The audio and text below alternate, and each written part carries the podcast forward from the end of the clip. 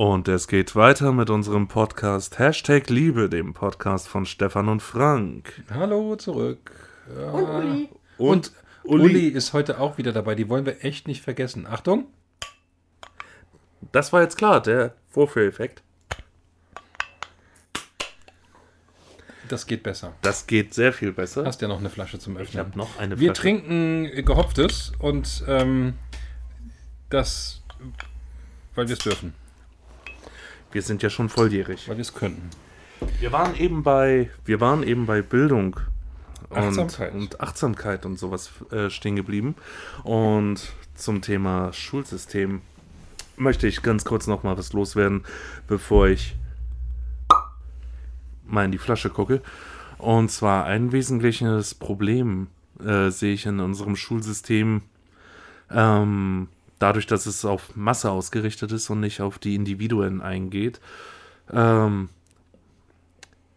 unser Schulsystem sagt, da ist ein Baum, klettert den Baum rauf und bewertet dann daran, äh, dann, äh, wie die Schüler und Schülerinnen äh, den Baum hinaufklettern. Die Affen, die kommen super, äh, super leicht auf den Baum rauf. Äh, jetzt, jetzt ein Löwe vielleicht auch noch, aber ähm, ein, ein Schwein kommt gar nicht den Baum hinauf.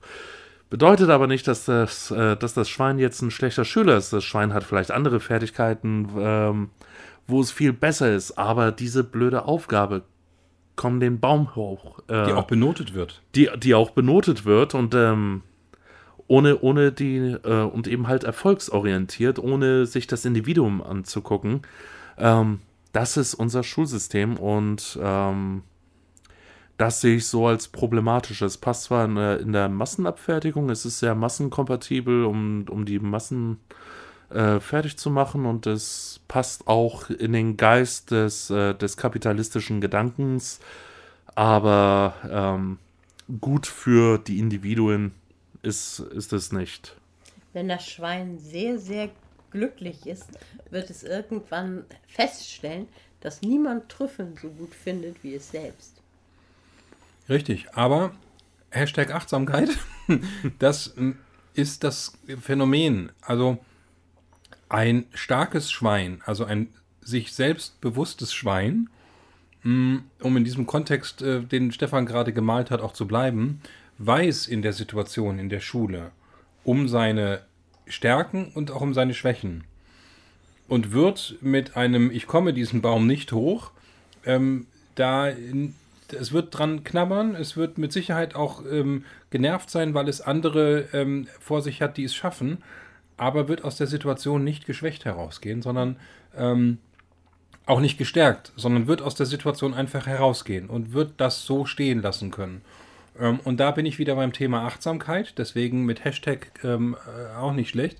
Ähm, fängt diese Kommunikation und die Selbstfindung des Kindes, des Individuums, des Charakters tatsächlich im Elternhaus an. Und äh, was auch immer dieses ähm, Schulsystem unseren Kindern zur Verfügung stellt, starke Kinder können sowohl mit einer 5 als auch mit einer 2 als Benotung umgehen. Wenn die Eltern es auch können.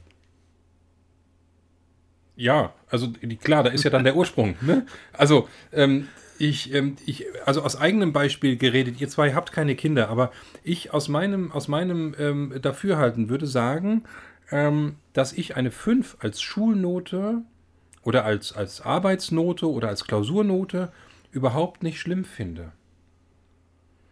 Sondern dass ich meinem Kind da eher vermittel, ähm, wie fühlst du dich mit der Note? Wie geht's dir jetzt damit? Was glaubst du, kannst du anders machen, um in Zukunft nicht mehr vor der Situation zu stehen, dass es dir vielleicht jetzt mit der Note im Vergleich zu den anderen Kindern nicht so gut geht? Weil Schulnoten dienen ja eigentlich nur einer Sache, nämlich dem Vergleich, der Vergleichbarkeit und damit einer ähm, Stufung der Kinder und um sie in die nächste Stufe weiterreichen zu können. Ähm, um dem Kind auch zu sagen, okay, bist du zufrieden mit dieser Note? Nein, wenn du nicht zufrieden bist, was musst du das nächstes Mal für was musst du nächstes Mal für dich tun, um eine bessere Note zu schreiben? Aber das Ganze wertungsfrei zu betrachten, aus Sicht der Eltern. Ja, wenn ich mich zurückerinnere, ist das der Grund für meine erste Depression gewesen. Ich Was? war, ähm, äh, ja, ich, äh, ich plaudere mal aus dem Nähkästchen. Bitte. Also ich war Schön. ähm, in der Grundschule immer so mittel irgendwie, weil wir hatten vorhin schon drüber geredet, ich ganz gerne mal den Austuner gemacht habe, weil äh, am Anfang war ich so so tierisch motiviert und ich wollte und ich wollte meine Biene Maya Bücher am liebsten zu Weihnachten lesen, wenn im Sommer die Schule angefangen hat. Das war nicht ganz das Tempo, das meine Klassenkameraden vorhatten und äh, der, der Lehrplan hatte das auch nicht vor. Aber ich, ich war halt so sehr, sehr motiviert, vor allen Dingen lesen zu lernen und, und ähm, äh, ich bin noch immer sehr motiviert, Dinge zu lernen. Ähm, das ist das Tolle an YouTube. Ich liebe YouTube, äh, weil man hervorragende Sachen da finden kann, äh, die man sich aneignen kann. Und ähm, äh, ja, wie gesagt, also nachdem dann mein, mein ähm, Enthusiasmus einen ziemlichen Dämpfer erfahren hat daran, dass die anderen Kinder sich nicht dumm angestellt haben, sondern einfach mit meinem mit meiner Geschwindigkeit nicht Schritt halten konnten und dass die äh, Lehrer ganz richtigerweise, nur ich fand es in dem Sinne äh, auf meine Person unfair, aber es, es war natürlich gerecht für alle, dass sie nicht das, der, ähm, die Geschwindigkeit des Überfliegers da reinbringen, sondern alle mitnehmen wollten. So, und das bedeutete dann irgendwann, dass die Schule sehr, sehr langweilig wurde und ich aus dem Fenster guckte. So, das wurde im, äh, in der nächsten Klassenstufe, dann wir äh, Niedersachsen, vier Jahre Grundschule, zwei Jahre US, Orientierungsstufe.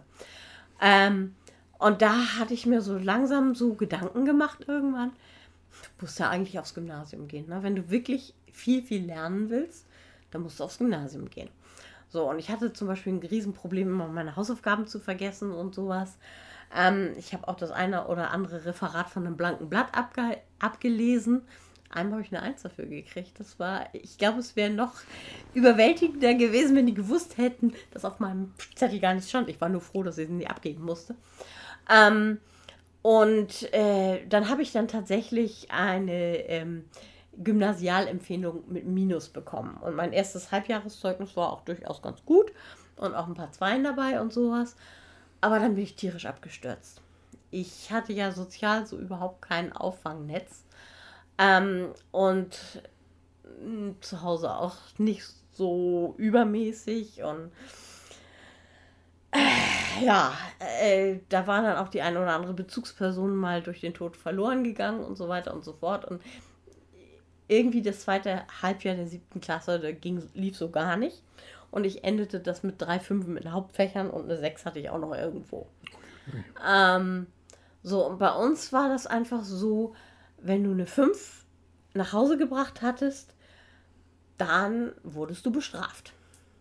Und mein Schulzeugnis war so schlecht, dass ähm, dann auch tatsächlich so das Ding ist, was können wir dir wegnehmen, damit du dich auch wirklich bestraft fühlst, weil du eine 5 geschrieben hast. Weil man davon ausging, dass ich äh, nur aus Faulheit heraus nicht richtig ähm, funktioniere und wie soll das dann später mal sein im Berufsleben und so weiter und so fort. Ähm, und von daher nicht nur, dass man sich sowieso schon negativ fühlte wegen der 5 und dass man ja dann äh, neben den anderen Klassenkameraden, die alle viel besser abgeschnitten hatten, dann auch noch der als der Loser da stand, da hat man zu Hause auch nochmal einen kalten Guss gekriegt und das hat bei mir dazu geführt, dass ich innerlich aufgegeben habe. Dass ich gesagt habe, ist alles egal. Ist alles egal. Keiner interessiert sich dafür, was bei mir Sache ist, dass es mir nicht gut geht, dass ich mich nicht, nicht fühle, dass ich körperliche Probleme sogar habe. Ich bin regelmäßig in Ohnmacht gefallen. Ähm, das hat niemanden interessiert. Na, auch, auch als meine äh, meine Eltern dann ins Gespräch hat, gingen mit dem Klassenlehrer und ich war dann dabei. Ich hatte nicht das Gefühl, dass es wirklich um mich Um dich geht. geht, ja. Es geht nur darum, Um die dass, Anforderungen, die an dich dass, gesetzt dass, werden. dass Hm. ich funktioniere als Hm, etwas. Und ja. es war immer so ein bisschen das Ding, es hieß immer, du musst dich mehr anpassen. Und ich habe die Aufgabenstellung nicht verstanden. Mich anpassen. An was? Woran? Äh, zu Hause war ganz anders als in der Schule. Äh, in der Freizeit war ganz anders als in der Schule. Ähm, Mädchen waren anders als Jungs. Alles war so. so Und alles waren irgendwie Individuen. Und ich wusste nichts damit anzufangen. Wem sollst du dich jetzt oder was sollst du dich jetzt anpassen? ne? ja, ja, Ja. ja. Und am Ende, Und, und meine, meine Eltern haben auch unterschiedliche Ansprüche an mich gestellt. genau, und am Ende ging es um die Anforderungen, die von außen an dich gestellt wurden, denen du gar nicht gerecht wurdest, weil sich wirklich, in, interpretiere ich jetzt daraus, sich niemand damit beschäftigt hast, hat, was du eigentlich willst. Und was deine Stärken sind und was deine Kompetenzen sind, mit denen man vielleicht ein anderes, etwas schwächeres Fach hätte irgendwie ausgleichen oder auffangen können oder einen Motivator setzen können, damit du in einem anderen Fach vielleicht auch ähm, ein bisschen weiterkommst. Und das ist genau das, was ich sage. Und vielleicht äh, finden sich jetzt auch viele Eltern oder möchte, den Satz spreche ich jetzt nicht zu Ende, werdende Eltern, ähm, ich wollte möchte gern Eltern sagen, ähm, aber das ist anmaßend. Ähm, werdende Eltern oder, oder, oder seiende Eltern finden sich darin wieder ähm, und sehen das vielleicht jetzt erstmalig so ein bisschen auch als reflektiert vor sich, dass es nie, nie, nie, nie darum geht, was wir als, oder darum gehen darf, was wir als Eltern von unseren Kindern wollen, welche unerfüllten Träume und Ziele wir ihnen wünschen, dass sie nacheifern, sondern dass es immer darum geht, wo steht mein Kind, wie fühlt es sich dabei, was braucht es gerade und wo kann ich ihm helfen, dass es aus einer intrinsischen Motivation irgendwann heraus selbst das Bedürfnis hat, sich dort weiterentwickeln zu wollen. An dieser Stelle möchte ich auch ähm, einmal direkt zu den Schülern und Schülerinnen sprechen, die uns möglicherweise auch hören. Äh, wenn ihr auch solche Probleme habt, den ganzen Leistungsdruck, äh, Noten werden schlecht, ähm, Lehrer und Eltern halten euch für faul und dabei seid ihr nicht faul, ihr kriegt es nur einfach irgendwie nicht hin, ihr habt keinen Zugang zu der Materie oder sonst wie. Ähm, oder ihr fühlt euch scheiße oder ihr werdet gemobbt oder keine Ahnung. Ähm, redet mit jemandem. Redet mit jemandem, dem ihr vertraut. Sucht euch jemanden, dem ihr vertraut. Ähm, jeder Mensch hat ein Recht auf Gesundheit und das trifft auch auf und, und auch auf psychische Gesundheit und nichts, äh, nichts hat ein Recht, ähm, euch kaputt zu machen und, und nichts, ähm, nichts ist es wert, dass ihr euch da kaputt macht. Ich sage das jetzt einfach mal so direkt, weil ich äh, habe es damals ähm, viel erlebt und kriege auch, ähm, auch seitdem ich aus der Schule raus bin, immer wieder mit, ähm, wie Schüler, äh, Schülerinnen und Schüler Burnout haben, wie Schülerinnen und Schüler Depression haben oder auch ähm, wie sich letztendlich Schüler aus, aus der Angst davor, mit schlechten Noten im Zeugnis nach Hause zu kommen, sich letztendlich das Leben genommen haben. Wir reden hier jetzt die ganze Zeit immer so aus, aus der Elternperspektive und, und, und, äh, und versuchen Eltern äh, Ratschläge oder Motivationen zu geben aus unserer Sicht ähm, oder, auf, oder, oder unsere Meinung mitzuteilen, was, äh, was besser laufen könnte.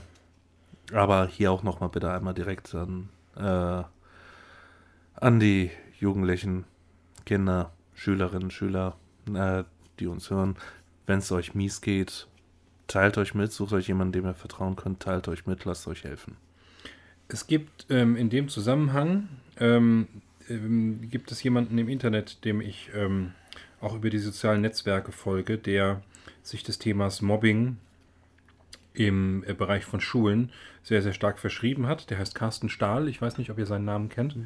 Ähm, und ich finde die Arbeit, die Carsten macht, ohne dass ich ihn persönlich kenne, aber ich nenne ihn jetzt einfach mal Carsten, ähm, finde ich sehr, sehr, sehr, sehr gut und sehr, sehr bewegend, weil er selbst ähm, aus einem, ich glaube, doch auch etwas schwächeren Milieu kommt. Ähm, und das, was er ähm, in Sachen Anti-Mobbing-Kampagnen und Wachrütteln ähm, vermittelt an Schulen und für Schüler, ähm, selbst, ähm, ich glaube, als aktiver, also selbst aktiver durchlebt hat. Ähm, er, ich glaube, wenn ich das richtig verstanden habe, er war er nicht Opfer, sondern Täter. Und hat ähm, jetzt diese Kampagne ins Leben gerufen. Ich weiß gar nicht mehr genau, wie sie heißt, aber ähm, um das, was Stefan gerade gesagt hat, auch nochmal zu unterstützen. Ja, wir können natürlich das Ganze aus der Elternbrille, weil wir Erwachsene sind, auch mehr und mehr erzählen. Ähm, hilft aber euch, die die Hilfe am Ende brauchen, nicht wirklich weiter. Deswegen wäre an dieser Stelle äh, entweder ein Carsten Stahl mit seinem, mit seinem Team ein guter Ansprechpartner, dass ihr zumindest mal gehört werdet, weil nichts ist wichtiger. Und das hat Stefan schon richtig gesagt. Also nichts ist wichtiger, als dass ihr euren, eurem Frust, eurem äh, ganz, ganz viele negative Gefühle, die ich jetzt gar nicht alle aussprechen kann, dass ihr dem einfach auch den Raum gebt und das ansprecht. Natürlich mit dem Wunsch verbunden, dass wir auch in dieser jungen Generation ähm, jetzt und irgendwann gehört werden. Das wäre natürlich ganz, ganz schön, weil wir sind schon ähm, im mittleren Alter, sage ich mal, ähm, Mittelalter, Mittelalter. Aber ich glaube dennoch, dass wir ähm, durchaus eure Sprache sprechen und ein Verständnis haben. Und um ein völlig aus dem Kontext jetzt einfach mal eine Zeile aus einem Rammstein-Lied äh, zu zitieren, in Anlehnung an den Titel unserer, unseres Podcasts. Hashtag Liebe ist für alle da. Das ist schön, das hast du schön gesagt.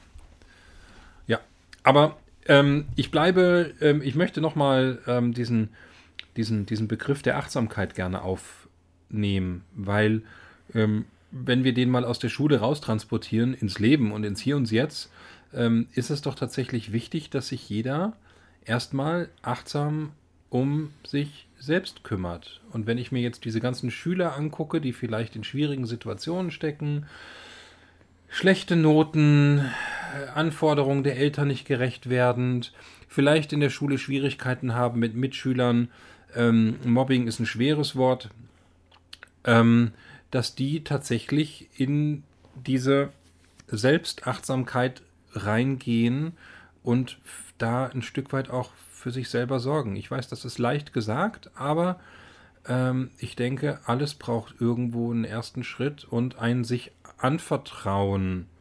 Erstmal bräuchten wir vielleicht eine Definition der Selbstachtsamkeit. Das ist jetzt erstmal, wenn man sich mit der Materie noch gar nicht mhm. befasst hat. Ja, cool. Schön. Ja, also, ja. ja, hau mal aus, das Ding. Was, was, ich unter, was ich unter Achtsamkeit verstehe. Selbstachtsamkeit, ja. Selbstachtsamkeit, okay. Ja. Ähm, ich, vielleicht kann sich die Definition über unseren Dialog hier entwickeln. Das wäre mir ganz recht, weil ich mhm. glaube, dass ich da auch durch meine spirituelle Brille ähm, nochmal etwas andere Ansätze habe. Aber ich würde sagen, Selbstachtung ist sozusagen der Anfang der Selbstachtsamkeit. Ich achte auf mich. Ich schaue, wie es mir geht wie ich mich fühle, welche Situationen mir Unbehagen bereiten und suche nach Lösungen und Strategien, um diese Situationen beizulegen. Das erinnert mich jetzt sehr ähm, auch wieder an diverse Krankenhausaufenthalte, wo einem ja auch Skills übermittelt werden sollen scheint nicht immer der Fall zu sein, aber bei mir hat äh, das Reden über Skills und das Aneignen von Skills hat einen wichtigen Punkt gebildet in, in meiner persönlichen Entwicklung diesbezüglich. Das, also eine Sache, die ich für mich persönlich erachtet habe, ist, wenn die Gefühle mal vollkommen über Bord gehen. Liebeskummer oder es gibt so viele Dinge, äh, das Thema. Ja, also ja. es gibt, es gibt ja. so viele ähm, Gefühle, wo man sagt so, ach nee, das ist jetzt eigentlich ein bisschen too much und ein bisschen zu. Nee. Die auch eine Hilflosigkeit in einem auslösen. Ne? Auf jeden ja. Fall, auf jeden Fall. Da äh, sehe ich dann zu, dass ich ähm, ident erstmal identifiziere, dass es ein Gefühl ist. Hm. Und dann, dass ich versuche, das Ganze mit, mit Gedanken dagegen zu steuern. Also mir ein möglichst komplexes ähm, Problem suche, das nach einer Lösung vielleicht nicht mal unbedingt verlangt. Also es kann auch genauso gut ein Mahjong-Spiel sein oder ähm, ich gehe wieder, ich mache schon wieder Werbung für TV Tropes, ich gehe auf diese Seite und ähm, ähm, gucke mir beispielsweise einen Tropos an und ähm, äh, überlege dann, in welchen meiner Lieblingsmedien der auf welche Art und Weise eventuell Anwendung gefunden haben könnte. Mhm. Oder äh, was ein gutes Beispiel für die Also über Hilfsmittel sozusagen, über, über, aus, über in die Lösung zu kommen. Ja, ja, also dass, mhm. dass ich äh, sozusagen mein, mein, mein Neokortex ein bisschen äh, aktiviere, weil mein limbisches System gerade durchknallt. Mhm. Äh, ich glaube, nachher muss ich die, die mindestens drei Gehirne, die der Mensch hat, äh, nochmal auseinander prünen, aber das, das kommt dann später. Können wir ja in die Kommis schreiben. Können wir in die Kommis schreiben? Du mit deinen Kommis. ähm, so, auf der, auf der anderen Seite, wenn es nicht die Gefühle sind, sondern die Gedanken, wenn man in den Gedanken immer wieder kreist, ähm, äh, dann muss man erst, erstmal muss man sowieso definieren, jetzt sprechen gerade Gedanken, ähm, zum Beispiel Befürchtungen und Ängste. Das ist in dem Moment nicht wirklich ein Gefühl, es ist mehr ein Gedanke. Der ein Gefühl auslöst. Der ein Gefühl auslöst, ja. Aber grundsätzlich, wenn, wenn die Wurzel des Übels dann im, im Neokortex zu suchen ist und ein Gedanke ist, mhm. dann versuche ich nach Möglichkeit schöne Dinge sinnlich zu erfassen, mich mir, mir, mir gute Gefühle zu machen.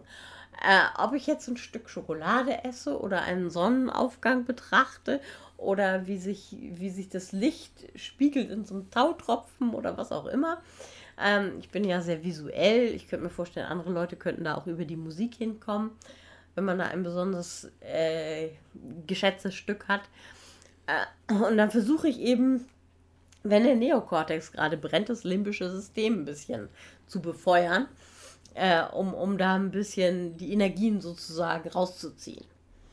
Ähm, das ist eine so eine Sache. Dann habe ich festgestellt, dass unheimlich viele Leute, die mit Depressionen zu tun haben, Kälte als Gegenmittel verwenden.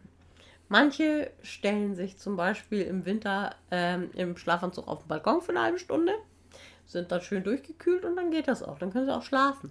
Ja, Manche, aber es geht immer um die Verlagerung. Merkst du es? Also es geht immer um die Verlagerung des Gefühls. Das war das eben, was du eben schon gesagt hast. Also, ja, das, darum geht es ja bei genau, einem Skill. Genau. Das, das, ist ja ein Skill. Das muss, genau, das ist nicht umsonst ein Skill, weil das erfordert wahnsinnig viel Übung. Ja, ja. Ja. Also für mich persönlich auch noch äh, wichtige Dinge, wie gesagt, kalt duschen mache ich, statt, statt mich auf den Balkon zu stellen. Ja. Und ansonsten, ja, das Zeichnen und vor allen Dingen auch, ähm, ich habe Knet-Radiergummis. Äh, und da habe ich jetzt mm. immer einen dabei und knete den. Weil ja, es. So eine Art Handschmeichler. Ja, so, so kann man mhm. das sagen. Wo es nicht sehr schmeichelnd ist. Der, der ist ein bisschen backig. Aber äh, man hat die Möglichkeit, auf etwas einzuwirken. Das hilft auch ganz gut, wenn ich dissoziiere, was ja bei mhm. Traumapatienten mhm. häufiger der Fall ist. Dissoziieren ist übrigens, wenn man sich getrennt von der Welt wahrnimmt, so ein bisschen aus dem eigenen Körper geht. Äh, in meinem Fall ist es dann so, dass sich alles wie, ne, wie eine ähm, Kulisse nur noch anfühlt und nichts ist mehr echt und wirklich. Und dann, dann, dann habe ich auch schon den Tisch gestreichelt, um zu fühlen, dass mhm. der da wirklich ist. Mhm. Und ansonsten hilft das natürlich sehr, diesen Knet äh, Radiergummi so vor sich hin zu kneten. Ja ähm, um, um durch diese Tätigkeit und dann das Wahrnehmen der Tätigkeit, da womit wir bei der Achtsamkeit mm. sind, mm. Äh, dass man da die, die, sag ich mal, überschüssige Energie an Gefühlen und Gedanken ableiten kann. Ich hatte die Situation mal, ich war ja selbst 2006 ähm, in der Klinik, ähm, nachdem ich sozusagen einen Burnout hatte. Und davor hatte ich über viele Monate Panikattacken, die immer in unterschiedlichsten Situationen auftraten. Und hätte ich das da schon gewusst, ähm, was es da für eine Exit-Strategie gibt, hätte ich die damals schon angewandt. Aber die Exit-Strategie ist mir eben während des Aufenthalts auch so ein bisschen beigebracht worden. Eigentlich zwei Exit-Strategien. Die eine war, ähm, dass ich mich in ein Haus begeben habe, das ich mir selbst aufgebaut habe mhm. und in Situationen, in denen es mir nicht gut ging, ich mich einfach gedanklich da rein begeben habe. Mich also selbst aus diesem Kreislauf dieser Panik, Angst, Panik, Angst, Panik, Angst rausgezogen habe, weil das ja immer einhergeht auch mit einem Körpergefühl, was dich überhaupt nicht mehr in Ruhe lässt. Mhm. Ähm, Und die andere Exit-Strategie, und das war die, wenn ich in Situationen war, wo ich eben mich nicht mal eben hinsetzen und in das Haus gehen konnte mit geschlossenen Augen, war einfach den Hörer in die Hand zu nehmen und jemanden anzurufen, ähm, mit dem ich sehr stark verbunden bin. Mhm.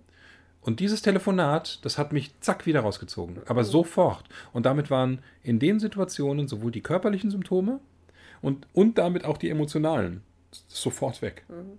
Das ist unglaublich. Aber ähm, du musst diese Exit-Strategien üben und du musst vor allem für dich deine finden. Ja. Und das ist nicht einfach. Je, jeder und da brauchst andere. du Hilfe. So, ja. und das, da hilft dir eben ein Therapeut bei ähm, oder irgendjemand anders, ähm, ein Coach, ähm, mit dem du da arbeiten kannst. Definitiv, ja. Ja, wir, wir haben also auch versucht, äh, manche Leute nehmen sehr scharfe Sachen zu sich, so, hm. so äh, Wasabi oder, oder Cheyenne-Pfeffer oder Tabasco oder sowas. Oder starke Gerüche. Ja. Na, ne, hier japanisches Heilpflanzenöl ist immer so ein hm. beliebtes Teil.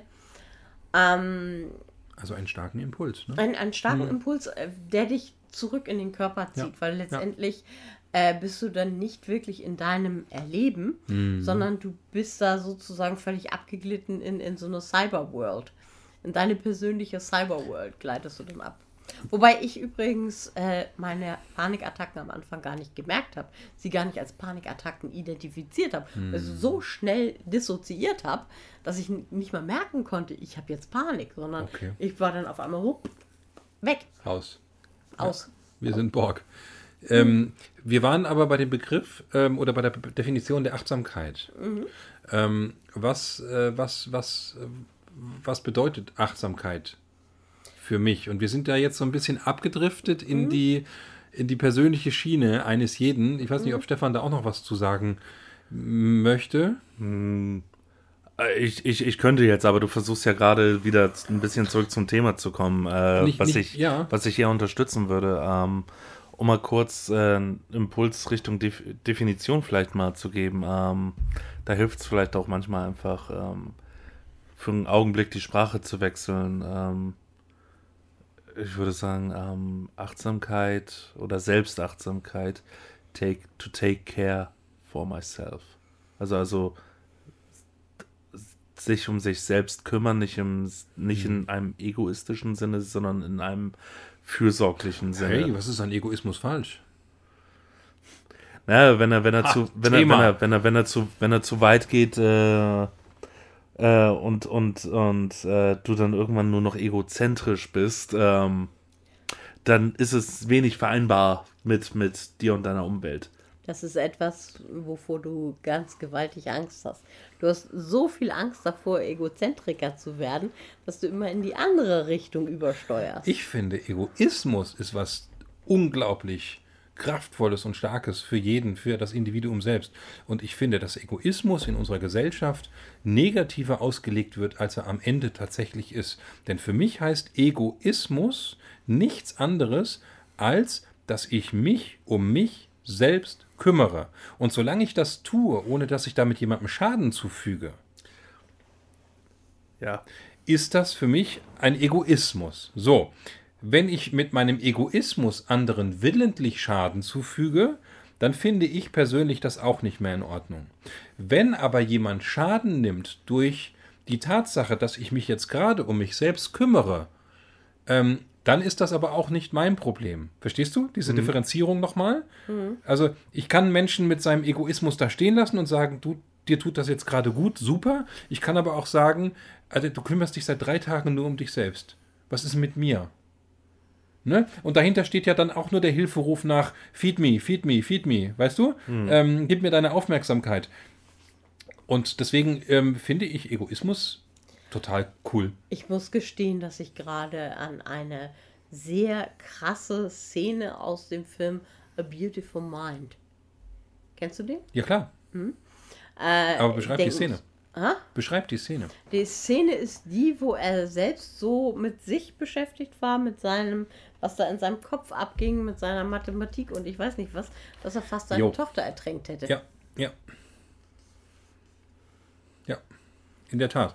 Das ist aber tatsächlich ein, ähm, ich würde sagen, durchaus seltener Zug im Rahmen Ähm, und was ja, was man ja schon als, als ähm, wie sagt man, das ist ja eine Abspaltung, was da stattfindet. Eben, Ja, er, er, er, ist er, war, schizophren. Er, Genau. ist, er ist schizophren. er war da mitten, er war ja mitten im Wahn. Ich würde Egoismus eher als etwas Aktives, äh, Bewusstes ähm, definieren. Und da war er, und da in der Situation kann man ihm jetzt nicht vorwerfen, dass es komplett bewusst war, weil er ja in dem Zeitpunkt in, in einem ganz anderen Film war, in einer anderen Realität. Ego Egoismus ist eine Form der Selbstachtung und Achtsamkeit. Das kommt auf die Definition an. Das hatte ich gerade versucht zu für mich zu definieren. Ne? Also in dem Moment, wo es anderen eben wissentlich Schaden zufügt, kann es nicht mehr gut sein, selbstverständlich. Also Ja. mich, mich stört schon das Wort, weil das Ego drin steckt und das ist so eine schwierige Äußerung. Ähm, wir könnten hier differenzieren zwischen Selbstfürsorge und Selbstsucht. Boah, ich gehe mal Ja. aufs Deutsche Ja. zurück. Ja, ja, das ist gut. Das finde ich gut. Finde ich tatsächlich gut. Ähm, ähm, ja, Selbstsucht ist dann tatsächlich wieder was anderes. Selbstfürsorge ist ähm, maßvoll.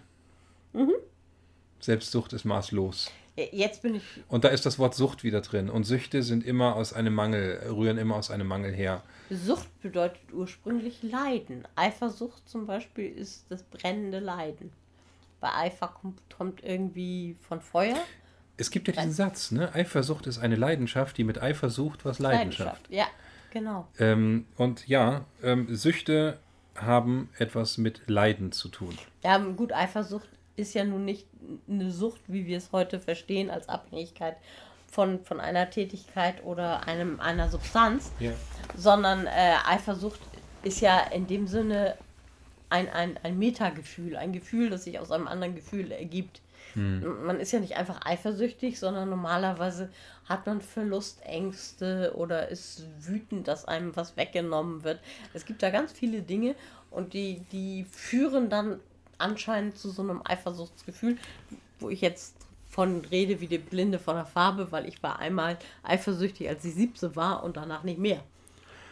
Als polyamorer Mensch hat man sich ja natürlich irgendwann auch sehr intensiv mit Eifersucht auseinandergesetzt. Ja, das liegt in der Natur der Dinge, ja. Wobei ich, wie gesagt, ein bisschen rausgeschummelt bin, weil ich es nur einmal eifersüchtig war, nur kurz. Und Ja, also seit ich diese Form der Selbstfürsorge betreibe, die ich ja jetzt, ach, das hört sich so theoretisch an, seit ich mich um mich selbst kümmere, egoistisch geworden bin und nicht mehr meine Themen im Außen platziere oder ich tue es immer noch, äh, ich glaube, dass äh, von heute auf morgen geht das auch gar nicht wirklich komplett abzulegen, ähm, bin ich tatsächlich auch nicht mehr eifersüchtig. Das war ich früher und tatsächlich ähm, bis zum Klinikaufenthalt ganz, ganz extrem, weil ich eben tatsächlich vieles nach außen auch auf die Partnerschaft verlagert habe, was eigentlich meine eigenen Themen sind. Und da ich meine Themen heute, ich sag mal, zu einem Großteil kenne und denen auch offen gegenüberstehe, manchmal in den Mittelfinger hochhalte, weil ich habe keinen Bock mehr auf Spiegel, aber das ist ein anderes Thema, ähm, bin ich tatsächlich extrem entspannt geworden im menschlichen Umgang mit meiner Partnerin. Und ich glaube, es war seitdem nur eine. ich, ich glaube, bei mir kommt es jetzt eher vor, dass ich denke, hm, da könnte sich gerade Eifersucht entwickeln und beobachte das so. Äh, man lernt ja irgendwann doch so die eigenen Gefühle so ein bisschen zu beobachten. Ähm, und ja, jetzt- Alter. Im, im, ja, in meinen weisen Jahren. Mit, Ich mit, mit den gemachten Erfahrungen. Ja. bin ja nun mal die Älteste hier, ne? Ja, aber das hängt ja nicht zwingend vom Alter zusammen. Ich, äh, ich meine, ich kenne mittlerweile auch viele Menschen, die ein gewisses Alter erreicht haben, denen es aber absolut an Erfahrung Mangelt. mangelt. ja. Oder, oder auch junge Menschen, ähm, wo das Leben halt sehr, sehr abenteuerlich und interessant war, so dass sie so schon in sehr kurzer Zeit eine Menge Erfahrung sammeln konnten. Jetzt sag noch mal, was ich sagen wollte. Ah ja, gut. Du wolltest, Sorry. du hast angefangen zu erzählen. Ja, ja, ich Findest du den Faden zu- wieder? Ja, ich, ich, ich denke, ich, ich äh, Ariadne ist hier vorbeigegangen. Ähm, Ja, ähm, ich habe, ich hab, wie gesagt, mit 17 ganz kurz mal so fünf Minuten Eifersucht ausprobiert, entschieden, nee, ist doof, mache ich nie mehr. Ähm, ich habe aber tatsächlich jetzt, bin ich ja in der Traumatherapie und ich baue mir wirklich meine Persönlichkeit zurück, habe ich das Gefühl. Also im Moment geht irre viel. Und ich habe tatsächlich so, so ein, zwei Mal gedacht, hm, aus diesem Gefühl konnte sich Eifersucht entwickeln. Und ich habe mich ein bisschen gefragt, ob diese Abwesenheit von Eifersucht, die ich ja immer hatte und die manchmal auch im Umgang mit, mit Partnern oder, oder den Partnern nahestehenden Personen äh, Schwierigkeiten ergeben hat, dass die vielleicht auch darauf beruht, dass ich selber für mich keine Ansprüche hatte. Ich hatte nie den Anspruch, du bist mein Partner und ich möchte jetzt dies oder das oder jenes, sondern bei mir war immer so das Ding, Mensch, da hat sich mal einer gefunden, der mich erträgt. Mach was immer du willst. Was, Aber bleib bei mir. ne, Haupt, äh, Hauptsache, äh, du bist nicht böse auf mich. Bleib bei mir war gar nicht so das Ding. Okay. Also ich habe nicht so die Trennungsangst gehabt, sondern eher das Ding, dass dann vielleicht jemand irgendwie wütend sein könnte. So, und deswegen, ja, vielleicht dann auch so gesagt, ja, ich vergebe so gut wie alles. Kannst du das heute ertragen, wenn du einem auf den Sack gehst? Und der dir das sagt? Kommt drauf an, kommt drauf an. Also, womit ich wirklich, wirklich krasse Probleme habe, ist ein full-blown Wutanfall. Der dir Da- entgegenströmt der sozusagen. mir entgegenströmt. Ob ich damit was zu tun habe oder nicht, das kann sein, dass sich da irgendwer in irgendeiner Werkstatt mit einem äh, Hammer auf den Daumen haut und, und flucht und schreit und hüpft da rum wie so ein China-Böller. Ähm, dann beziehe ich das auf mich. Okay. Wenn, wenn jemand wütend ist in meiner Umgebung, dann beziehe ich das grundsätzlich auf mich. Und das, das ist ein sehr großes Problem. Aber bekannt. Und von daher Es- hast du ja alle Chancen, ähm, da auch wieder selbstachtsam Selbst, mit, ja, um, mit also, umzugehen. Ne? also ich, ich, ich muss auch sagen, also jetzt, äh, wie gesagt, die Therapie macht eine Menge mit mir. Und das ist auch ganz gut so. Ähm, und jetzt kommt langsam so ein, so ein Selbstwertgefühl auch, entsteht so langsam dadurch. Aber ich bin da noch auf ganz, ganz tiefen Ebenen. Also als ich das letzte Mal in der Gruppe war beim Therapeuten, wir kriegen ja dann so das Geräusch auf die Ohren und er meldet, si- äh, ähm, meldet sich ja dann immer sozusagen durch, wie es gerade geht. Äh, beim letzten Mal, ich war so weg, der musste mich jedes Mal dreimal anstupsen, bis ich es einmal gemerkt habe. Bist du eingepennt oder warst du wirklich in Trance? So? Ich habe keine Ahnung. Irgendwas. Wobei ich auch nicht Mhm. In weiß. einer tieferen Ebene. Ja, wobei ich schon als Kind äh, immer gerne mal in Trancen gefallen bin. Hm, hast du beim letzten Mal erzählt. Ja, Ja. ich, Und dir das auch relativ leicht fällt. Ne? ich, ich bin ein absoluter Trance-Typ. Mhm. Klar, ich kann mich in Trance trommeln, ich kann mich in Trance schreiben, zeichnen oder tanzen. Also alles geht. Ich, ich weiß noch, wir hatten in der 11. Klasse äh, Jazz Dance. Und da haben wir zuerst African Dance gemacht. Und das fand ich unheimlich super. Und äh, ging da voll mit ab. Und die Lehrerin hinterher, ich wusste nicht, dass das bei weißen Menschen geht. Ich dachte, das können nur Afrikaner. Dann weißt du, was zu tun ist jetzt. So, und äh, sie war also hin und weg davon. Und dann haben wir Formationstanz gemacht und äh, nö. Sie sagte, okay, also für fünf Formationstanz müsste ich dir eine, Eins, äh, müsste ich 5 geben. Das African Dance, das, das war so überwältigend. Da hättest du da eins für verdient. Ich gebe dir eine 3 und alles ist gut. Ich sag, ja gut, machen wir. Da sind wir wieder beim Schwein, das nicht auf den Baum kommt. Ne? Ja, ja, Ja. total, total. Ja. Ist das zum Kotzen? Ja. Ja. Aber Trance ist, ich glaube, Trance und gegebenenfalls auch Rausch ist etwas, wonach der Mensch eine gewisse Sehnsucht auch hat. Kann ich total bestätigen. Also nicht umsonst bin ich ein Anhänger der ähm, Trance Music. Ich mag die rhythmischen, gleichmäßigen Beats. Je tiefer sie sind, umso besser. Je tiefer, umso besser. Da gab es doch mal von Peter Fox einen Titel. Unsere Beats ähm, haben Bass, aber unsere sind, eure Beats haben Bass, aber unsere sind besser. Also, wo es wirklich darum geht, je tiefer der Bass ist, je mehr er ins Ohr drückt, umso besser finde ich das. Und wenn das dann noch mit einer schönen Melodie untermalt ist, dann zum Beispiel eine Hangdrum, Magst du Psytrance? das müsste ich mir anhören. Also die, die Musikrichtung selber sagt mir nichts, aber ähm, mit Sicherheit habe ich schon mal gehört. Ähm, können wir nachher mal reinhören. Oder du Demnächst. stellst einen Link in die Kommis. Oh Gott, oh Gott, oh Gott.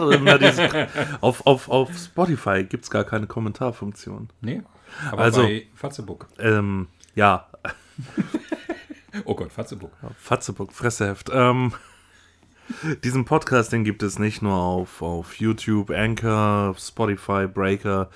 Ähm, vermutlich kriegen wir den auch ähm, auf iTunes noch drauf. Ähm, vielleicht auch noch auf anderen Plattformen. Wir werden es noch sehen. Wir werden hören. oder hören vielmehr Definitiv noch. hören. Vielleicht kommen wir auch noch, äh, vielleicht machen wir auch noch mal was Visuelles. Wir werden schauen, was mein da Gott. die Zukunft bringt. Ja, die nahe Zukunft bringt jetzt allerdings das Ende der heutigen Sendung. Das hier war wieder Hashtag Liebe, der Podcast mit Stefan und Frank.